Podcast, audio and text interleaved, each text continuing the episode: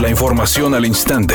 Grupo Radio Alegría presenta ABC Noticias. Información que transforma. El secretario general de Gobierno Manuel González dio a conocer algunos detalles sobre el ataque registrado este martes en Doctor Arroyo, donde falleció el secretario de Seguridad de ese municipio, Francisco Leonides Cruz. No quiero entrar en los detalles, pero sí hay información al respecto. Yo espero que las autoridades competentes sean las que les puedan comentar sobre esto, porque las investigaciones están iniciando. Y sí hay mucho, pero mucho que hablar sobre esto.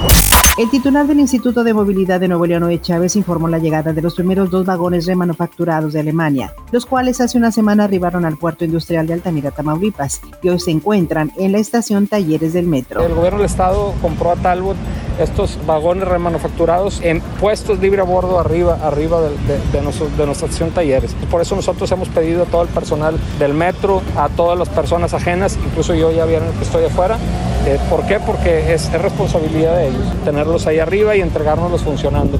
Una vez que los descarguen, ellos estarán eh, poniéndolos a punto para que en un periodo de tres a cuatro semanas ya estén listos para empezar a hacer recorridos de pruebas.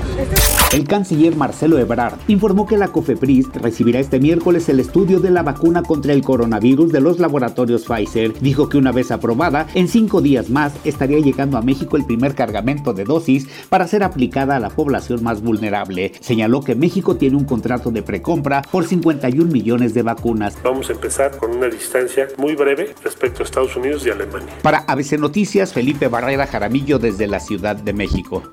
Editorial ABC. El gobierno de Jaime Rodríguez busca aumentar el año próximo el gasto de la Comisión Estatal Electoral 183%. Pretende asignarle 1.250 millones de pesos, que es más o menos lo que el Estado transfirió este año a los municipios. La pregunta es por qué tanto dinero para la Comisión Electoral. Está bien que el año próximo son las elecciones y que éstas se dificultarán tal vez debido a la pandemia, pero tanto. En cambio, a los municipios el Estado quiere aplicarles una tijera de 500 millones de pesos, dándoles 40% menos transferencias el próximo año. Hay algo que no hace sentido en esta ecuación.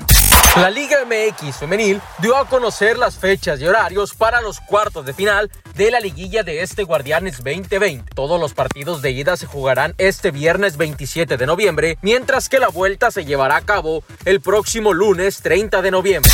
Alejandro Fernández, Natalia Lafourcade y Cristian Nodal son los mexicanos que se medirán por el Grammy Anglo en la próxima entrega que se realizará el 31 de enero. Este martes se dieron a conocer los nominados por la Academia de Y se reveló que Lafourcade, quien se alzó ya con el Latin Grammy al álbum del año por Un Canto por México volumen 1, se medirá ahora por el Grammy al mejor álbum de música regional mexicana con el también ganador del Latin Grammy Alejandro Fernández y con Cristian Nodal.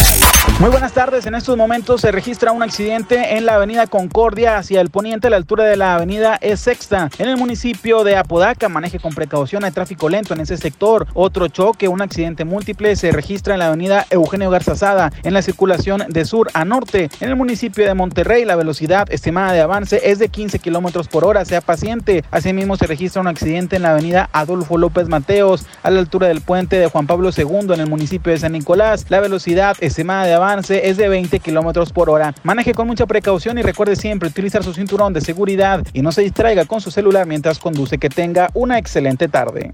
Es una tarde con cielo despejado. Se espera una temperatura mínima que oscilará en los 18 grados. Para mañana miércoles 25 de noviembre se pronostica un día con cielo despejado. Una temperatura máxima de 28 grados y una mínima de 20. La temperatura actual en el centro de Monterrey 29 grados.